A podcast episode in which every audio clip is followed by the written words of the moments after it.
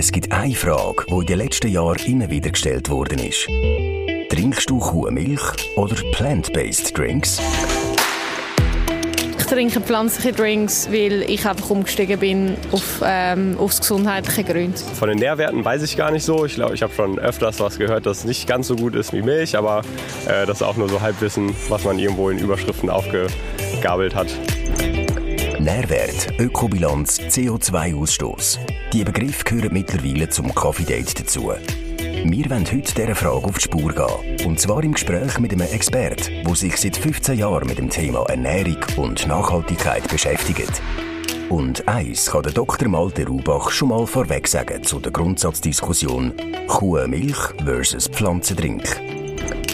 Ernährungsphysiologisch sind sie in keiner Weise vergleichbar. Der Dominik Wittmer und der Medion Heim packen das Thema in der nächsten halben Stunde direkt beim Schopf an. Oder besser gesagt, am Henkel von der Milchkanne oder der Halm auf einem Sojabohnenfeld.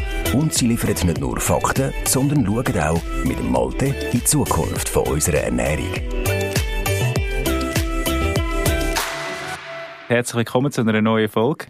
Zusammen mit dem Mevion und dem Domi. Mm. Lass mich raten, du bist eher der Milchtrinker. Ja, schon sehr. Milch ist immer das, was wir im Kühlschrank am schnellsten lernen. Mevion, der Milchtrinker. Ja. Der Memi. Quasi. Der Memi. Der Me ich meine, auf Milchbude auftun, heisst sie Memi. Schön Memi. das fände ich schön. Ich würde kaufen, mit meinem, Alt, äh, mit meinem Kändchen würde ich vorbeikommen und so frische Milch abfüllen. Ja. Ganz herzlich willkommen, Dr. Malte Rubach. Ahoi. Malte Rubach, wie viel hast du verstanden von dem, was wir jetzt gerade erzählt haben? ja, ich sage Grüezi und Hallo. Vielen Dank für die Einladung.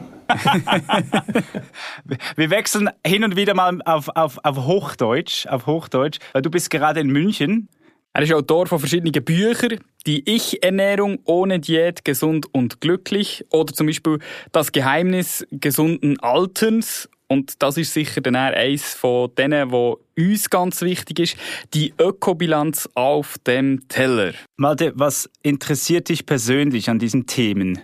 Ja, das sind eigentlich alles Themen, die jeden betreffen. Ja, also jeder Mensch äh, muss was essen, jeden Tag. Ähm, dann geht es eigentlich häufig, darum, ist es gesund, was ich esse. Mhm. Ähm, und ja, und in letzter Zeit ist natürlich auch noch das Thema Umwelt, Klimaschutz dazugekommen. Ähm, das sind alles so Themen, die halt viele Menschen im Alltag interessieren. Inklusive natürlich dann auch, wie lange man lebt. Ja. Je gesünder man ist, desto länger lebt man.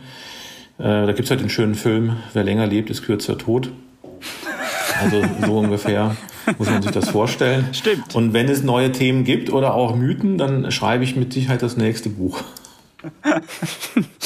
Das eine Buch, die Ökobilanz auf dem Teller, das fasst ja eigentlich das ganze Thema ziemlich gut zusammen. Bezüglich Ökobilanz auf dem Teller stelle ich mir eher sowas vor aus, aus der Ernährungswissenschaft, so dieses, dieses Dreieck, ein Drittel davon, ein Drittel davon, ein ja. Drittel davon. Genau. Aber das hat eigentlich nichts damit zu tun jetzt. Also das ist mehr, du nimmst die Lebensmittel und schaust eigentlich von der Entstehung bis bei uns im Magen, was fällt da alles an, an Energiekosten sozusagen. Das ist ein sehr guter Punkt. Was du sagst, ist letztlich auch eine Art von Versorgungsbilanz. Also welche Nährstoffe braucht man? Braucht der Körper und dann kann ich sagen, so und so viel äh, von den und den Lebensmitteln benötige ich dafür, um diesen Nährstoffbedarf zu decken. Und das geht beides Hand in Hand, weil diese Lebenszyklusanalysen oder Ökobilanzen, die sind ja auch nur eine Dimension von Nachhaltigkeit. Also sprich, Nachhaltigkeit wird heute definiert als eine ökologische Dimension, eine ökonomische und eine soziale Dimension. Und ähm, jeder muss irgendwie Geld verdienen, damit er auch äh, überleben kann, sich ernähren kann, äh, Gesundheitskosten tragen kann und so weiter. Das ist die ökonomische Dimension. Dafür brauchen wir Unternehmen, die Jobs anbieten und so weiter und so fort. Und die soziale Dimension, die betrifft eben auch die Gesundheit im Wesentlichen und das Individuum. Und ähm, dazu ist dann eben auch eine ausreichende Versorgung mit Nährstoffen notwendig. Deshalb ist diese Pyramide ein gutes Beispiel, dass es nicht darauf ankommt, nur ökologische Dimensionen zu betrachten. Also zum Beispiel immer nur zu schauen äh, oder zu vergleichen, wie sind die Umwelteffekte von einem Liter Milch und einem Liter Pflanzendrink, sondern man muss auch gucken, wie viel Nährstoffe sind denn in jedem von diesen Getränken drin oder Nährlebensmitteln. Und dann hat man ja auch erst einen Eindruck, wie viel sie zur Nährstoffversorgung beitragen.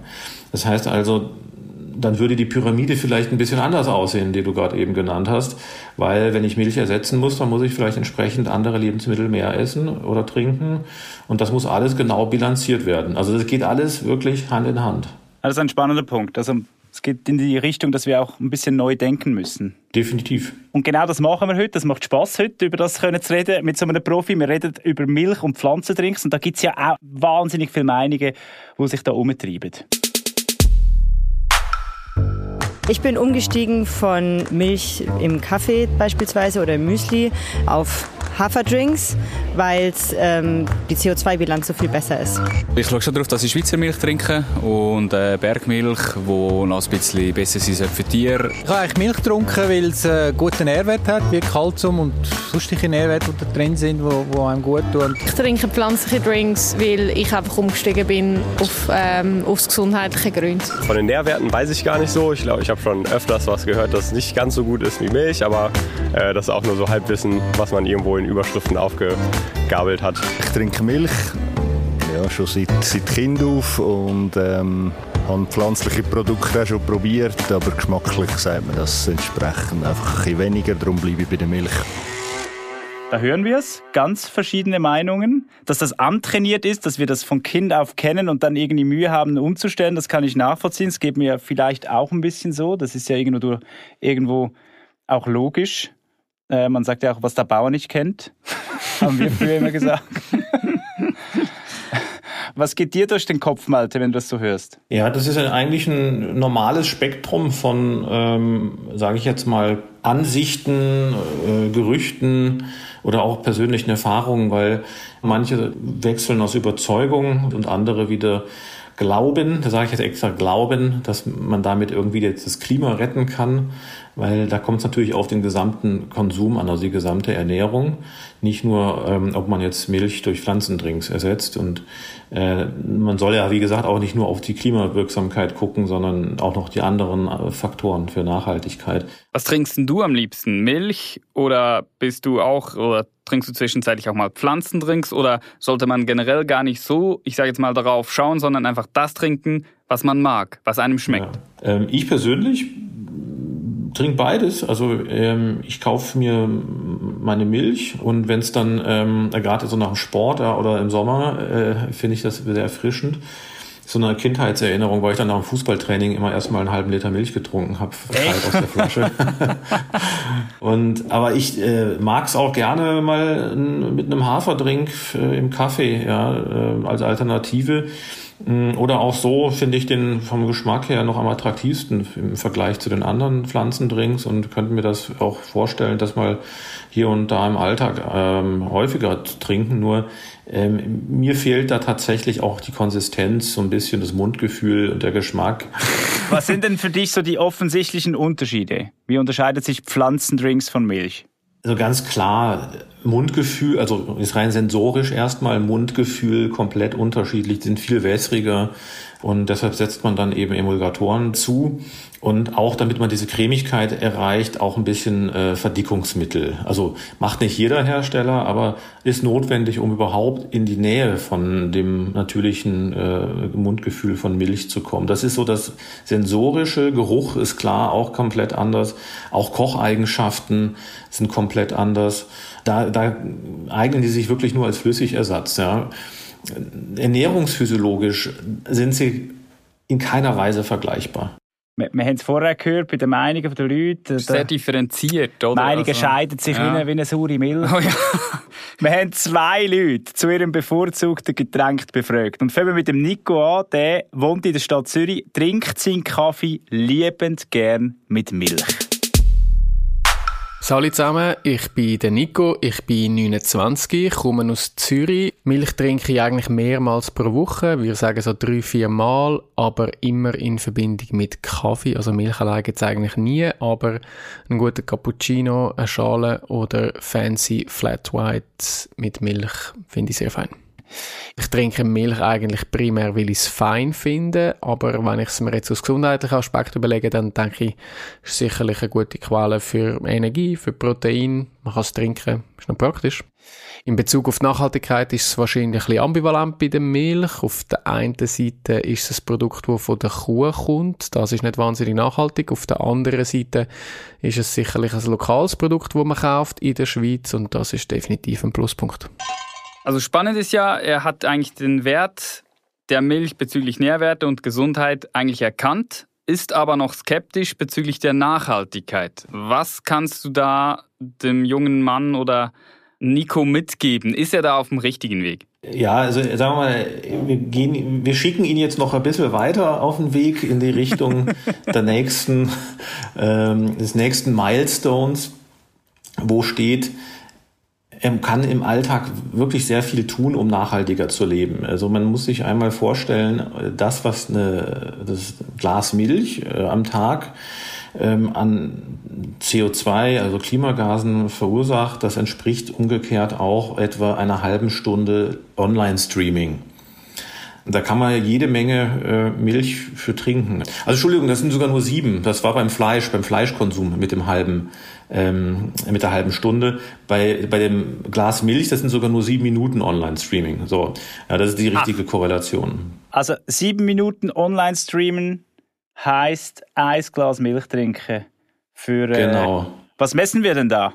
Da messen wir letztlich bei dem Online-Streaming die durch die Kühlung von Servern, Stromleitungen und so weiter äh, verursachten CO2-Emissionen.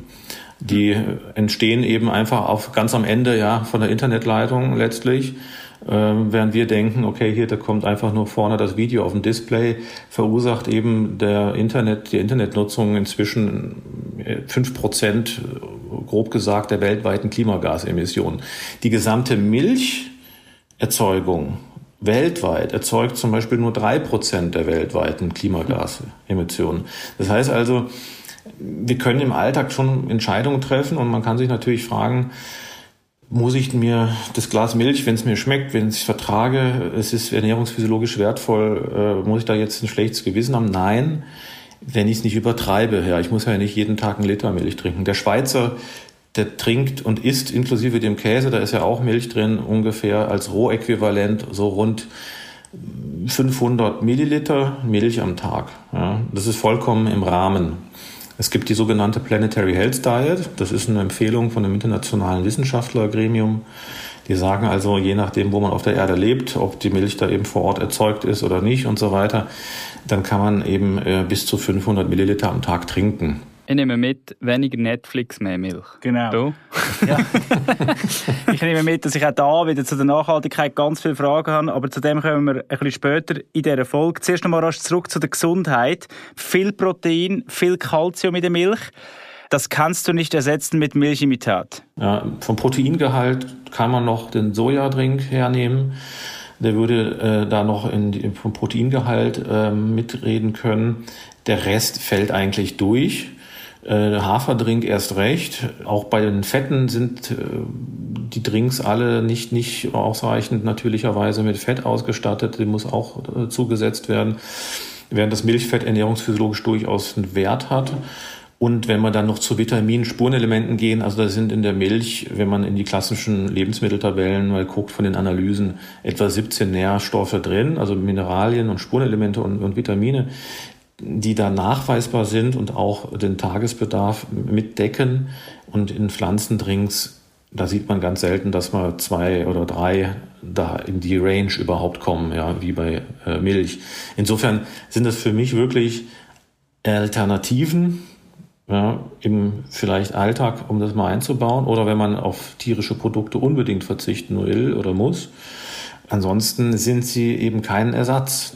Ähm, und zwar aus zwei Gründen. Es gibt im tierischen Protein eine Zusammensetzung der Aminosäuren, also der Proteinbausteine, die ist sehr nah an dem Protein in unserem menschlichen Körper. Äh, man sagt deshalb, dass die Wertigkeit dieses Proteins und auch die Verdaulichkeit aus tierischen Nahrungsquellen sehr gut ist, sehr hoch ist. Während sie eben aus pflanzlichen Quellen nicht so hoch ist. Das heißt also, wenn ich mich pflanzlich ernähre, rein pflanzlich zum Beispiel, muss ich immer mindestens zwei oder besser drei pflanzliche Nahrungsquellen, proteinhaltige Nahrungsquellen kombinieren, damit ich auf die gleiche Wertigkeit komme. Das ist der Vorteil eben bei tierischen Produkten, dass ich mir da mit einer Portion, sage ich jetzt mal, die beste Proteinqualität und äh, noch eine hohe Nährstoffdichte direkt auf einmal einverleibe. Und deshalb ist es ernährungsphysiologisch super, es ist gesund. Alles, was es da mal gab an, an, an irgendwelchen Gerüchten und, und Mythen, krebserregend, äh, Herzinfarkt, Darmkrebs, was weiß ich, ähm, ist alles inzwischen widerlegt. Das, was der Schweizer oder auch der Deutsche oder sonst wie so normal im Alltag an Milch konsumiert, ist völlig verträglich. Jetzt habe ich aber kürzlich einen Artikel überflogen, muss ich jetzt ganz ehrlich sagen, wo es wirklich darum ging, ähm, wie Milch sehr gesund für Kinder, Babys ist, weil das das Wachstum anregt. Aber sobald man das Wachstum erreicht hat, braucht man es eigentlich nicht mehr. Ja, nicht zum Wachsen. Also das, die Milch regt ja auch das Wachstum bei den Kleinkindern oder Kindern nicht an, weil ähm, sie irgendwie anregend ist, sondern sie liefert schlichtweg die Nährstoffe, die der Körper benötigt, um zu wachsen. Ja, also das Eiweiß im vorrangigen Fall äh, bei den Kleinkindern und auch Calcium und ein paar ähm, Vitamine, äh, B-Vitamine. Aber für den älteren Mensch ist es genau das Gleiche. Also da liefert es ja auch simpel einfach nur die Nährstoffe. Es gibt dieses Gerücht, dass dann bei den älteren Menschen, äh, Erwachsenen, dann andere Dinge wachsen. Also sprich, da sollen dann Wachstumsfaktoren in der Milch sein, die Krebs auslösen, also unkontrolliertes Zellwachstum. Ja, nicht was, also nichts anderes. Äh, und äh, die, das Auge. Ähm, die, diese, ähm, die, dieser Mythos wird immer wieder verwendet, um halt die Angst zu schüren, dass Milch krebserregend ist. Allerdings, wenn man sich die wissenschaftlichen Studien anguckt, dann sieht man, dass diese Wachstumsfaktoren, die ja tatsächlich auch in der Milch vorkommen, die haben wir sowieso schon in unserem Körper. Ja, also das, was da in, in der Milch drin ist, kommt noch nicht mal intakt in unserem Blut an, wenn überhaupt nur noch in sehr geringer Dosis. Das meiste wird schon während der Pasteurisierung sowieso zerstört von diesen Proteinen, diesen Wachstumsfaktoren. Der Rest wird wie andere Proteine auch verdaut und in, in, Stücke zerlegt. Also da ist gar nichts, was noch irgendwie wirksam, ausreichend wirksam wäre. Und insofern ist das also auch ein Gerücht, was dieses Thema angeht. Kinder brauchen es zum Wachsen und Erwachsene nicht mehr und die bekommen dann davon Krebs. Also aus gesundheitlicher Sicht macht es eigentlich keinen Sinn, auf Pflanzendrinks umzusteigen, aber es gibt ja auch noch dieses ganz große Fragezeichen Planet, Umwelt, Nachhaltigkeit und das ist eben ein Grund unter anderem für Priscilla. Sie ist 25 und sie hat unter anderem eben auch darum ihre Ernährung und ihren Milchkonsum umgestellt. Hallo zusammen, ich bin Priscilla, ich bin 25 und ich trinke eigentlich jeden Tag Pflanzendrinks, manchmal im Kaffee, den ich aber eher selten trinke, oder auch Schwarztee, aber vielleicht Müsli. Und ich habe es so gern, dass ich manchmal auch einfach vor dem ins Bett gehe und schnell ein Gläschen nehme. Zum einen, weil es natürlich mega vielseitig ist. Es gibt so verschiedene Pflanzendrinks und je nachdem, auf was ich gerade Lust habe, kann ich den Geschmack so ein bisschen wählen. Äh, es macht für mich aber auch aus nachhaltigen Gründen mega Sinn. Zum einen halt, weil ich direkt bei den Ressourcen bin. Also es ist halt direkt der Hafer zum Beispiel, ähm, wo man einen Drink daraus macht, anstatt dass Getreide irgendwie zuerst in die Kuh geht und von der Kuh, wo ja auch immer wieder muss unterhalten werden, was Wasser braucht, was Ressourcen braucht und und und. Und dann so zu mir kommt. Sonst mache ich es gar nicht unbedingt in erster Linie aus gesundheitlichen Gründen für mich, sondern mehr aus ja, gesundheitlichen Gründen für den Planet. Fragen wir mal den Profi. Was ist denn effektiv nachhaltiger?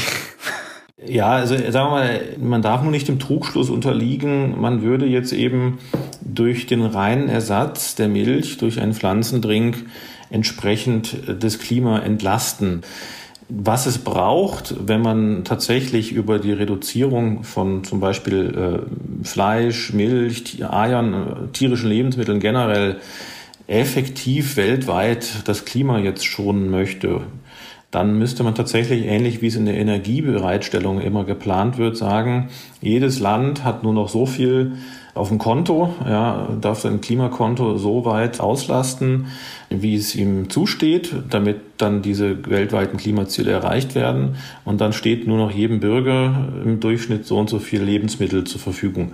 Im Übrigen auch pflanzliche Lebensmittel. Was viele nicht wissen, ist, dass zum Beispiel ähm, hier in Deutschland noch vor der Milch Getreideprodukte stehen, was die Klimawirksamkeit betrifft, und davor sogar noch die Getränke. Und dann kommt auf Platz eins das Fleisch. Woran liegt es? Es ist zwar so, dass Getränke pro Liter einen sehr niedrigen Klimafußabdruck haben, aber wir trinken nur mal zwei Liter am Tag. Und das heißt, davon sind in Deutschland 75 Prozent abgefüllte Getränke und ein Viertel nur Leitungswasser. Über die Summe erhöht sich dann der gesamte Einfluss der Getränke äh, so groß, dass er eben an Platz zwei nach Fleisch steht und auch bei den Getreideprodukten ist es das gleiche. Und dann kommen erst Milch und Milchprodukte, weil wir gar nicht so viel am Tag ja davon essen. Das heißt, die Dosis macht es am Ende auch aus.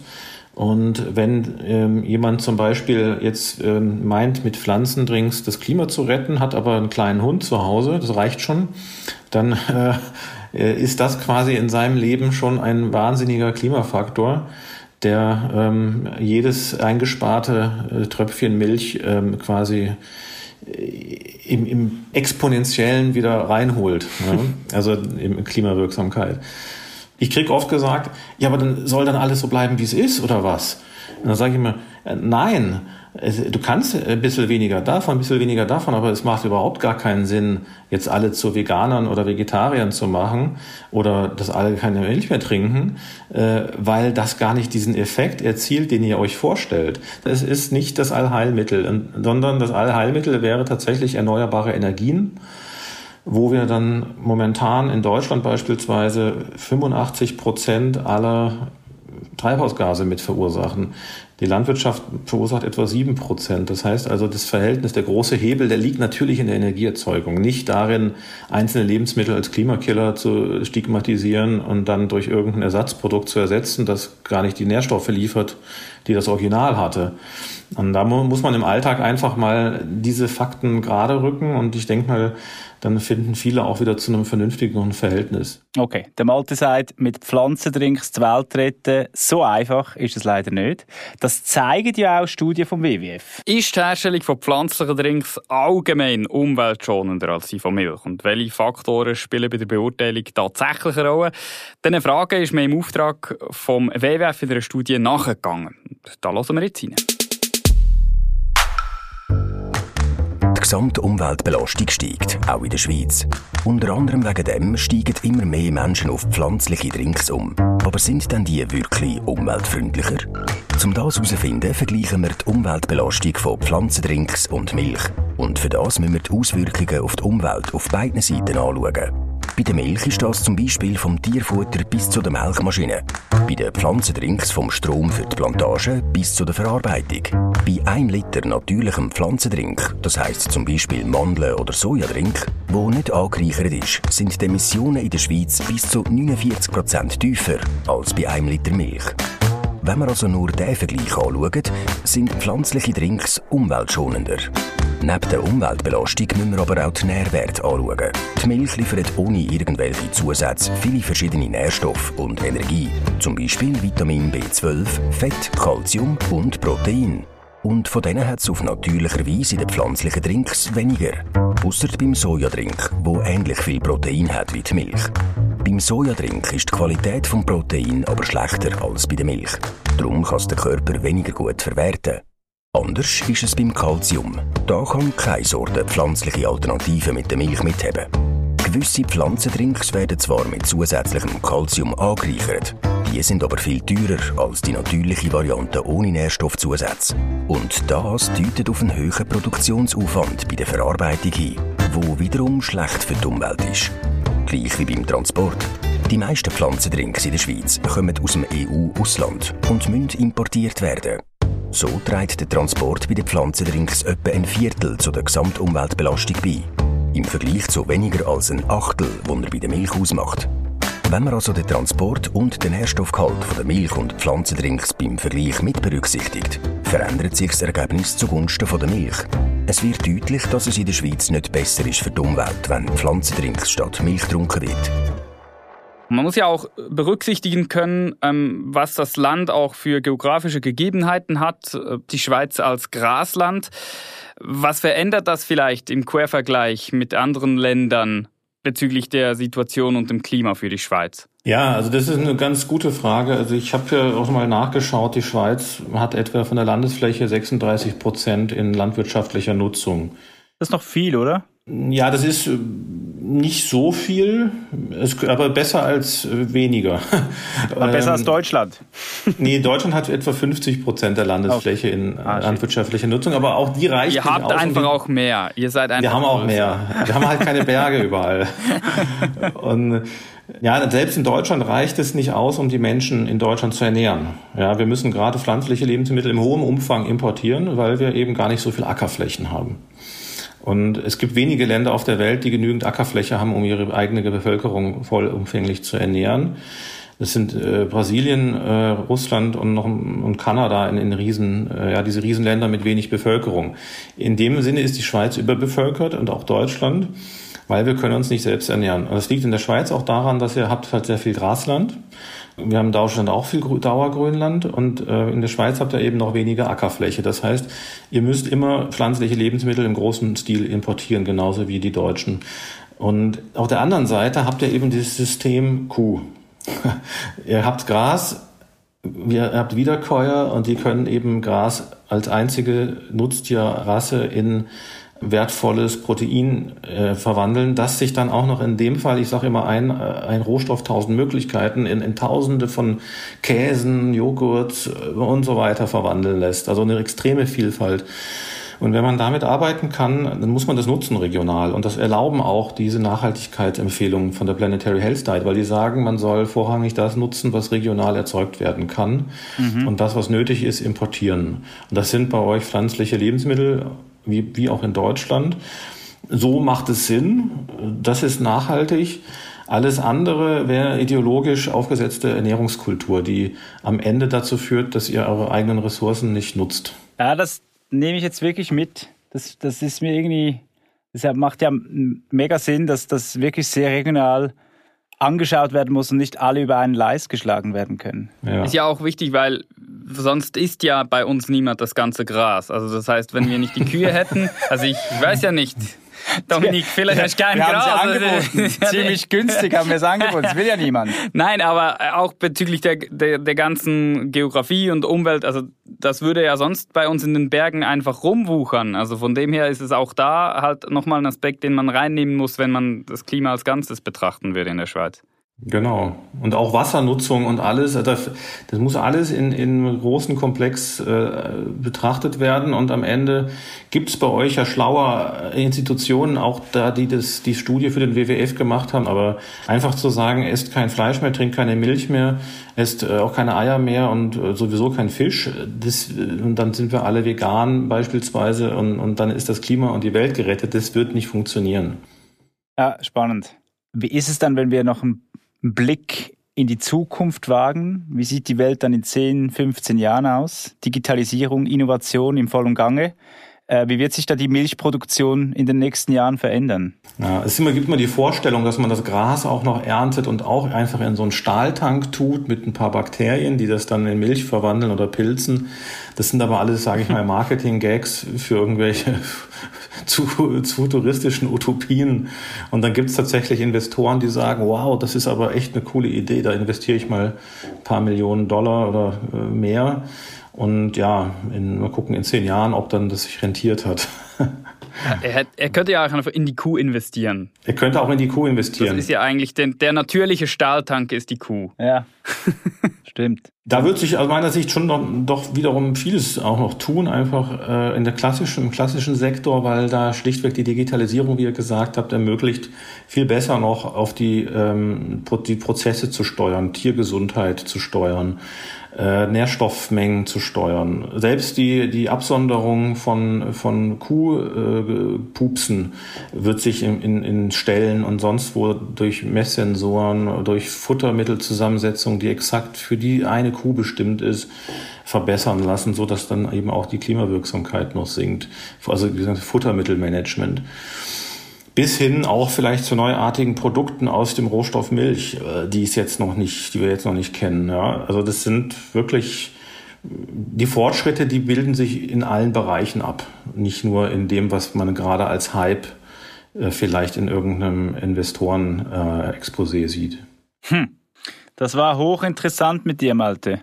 Und ich habe jetzt schon ein besseres Gefühl bei all den Möglichkeiten, auch für die Zukunft, die du jetzt genannt hast, muss ich schon sagen. Das ja. klingt doch auch äh, nach ein bisschen mehr, also natürlich die Klimasituation ist immer noch düster, aber das sind kleine Lichtblicke, muss ich jetzt echt sagen. Nutzt die volle Vielfalt an Lebensmitteln, die wir haben, inklusive auch dem, was neu am Markt ist. Wenn es halt einen Pflanzendrink zwischendurch wollt, dann trinkt halt einen Pflanzendrink, aber schmeißt nicht irgendwelche Lebensmittel äh, in die Vergangenheit, die uns schon jetzt ein paar hundert Jahre gut gedient haben. Dr. Malte Rubach, danke vielmal. Oder merci, wie wir da in Schweizerdeutsch sagen. Genau. Danke, vielen Dank. Das nächste Mal machen wir es dann auf Schweizerdeutsch. Ist gut, Malte. Habt einen ganz schönen Tag. Danke, danke, euch auch. Und vom futuristischen Milchkessel zurück ins Jetzt. Auf swissmilk.ch findest du viele weitere Informationen zum Thema Nachhaltigkeit und Nährwert. Danke fürs Zuhören und bis zum nächsten Mal.